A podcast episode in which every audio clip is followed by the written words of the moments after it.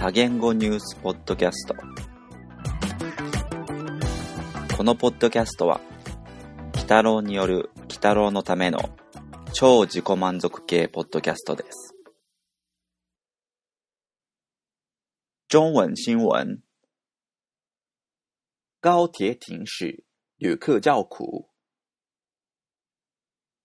台湾高铁今天清晨紧急宣布上午九点三十分前全线暂停营运，准备搭高铁的旅客行程大受影响，连连叫苦。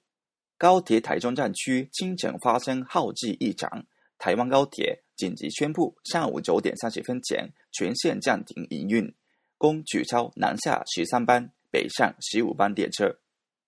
高铁每天清晨六点三十分发出首班列车，每班满载约一千人。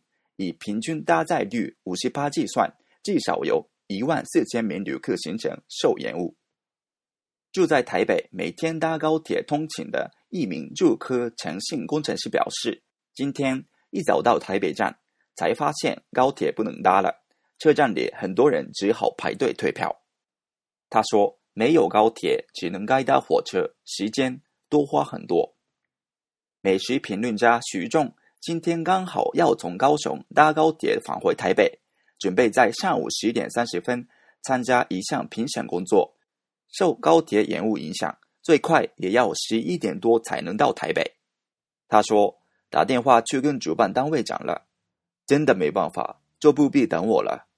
来不及就只好放弃当评审。”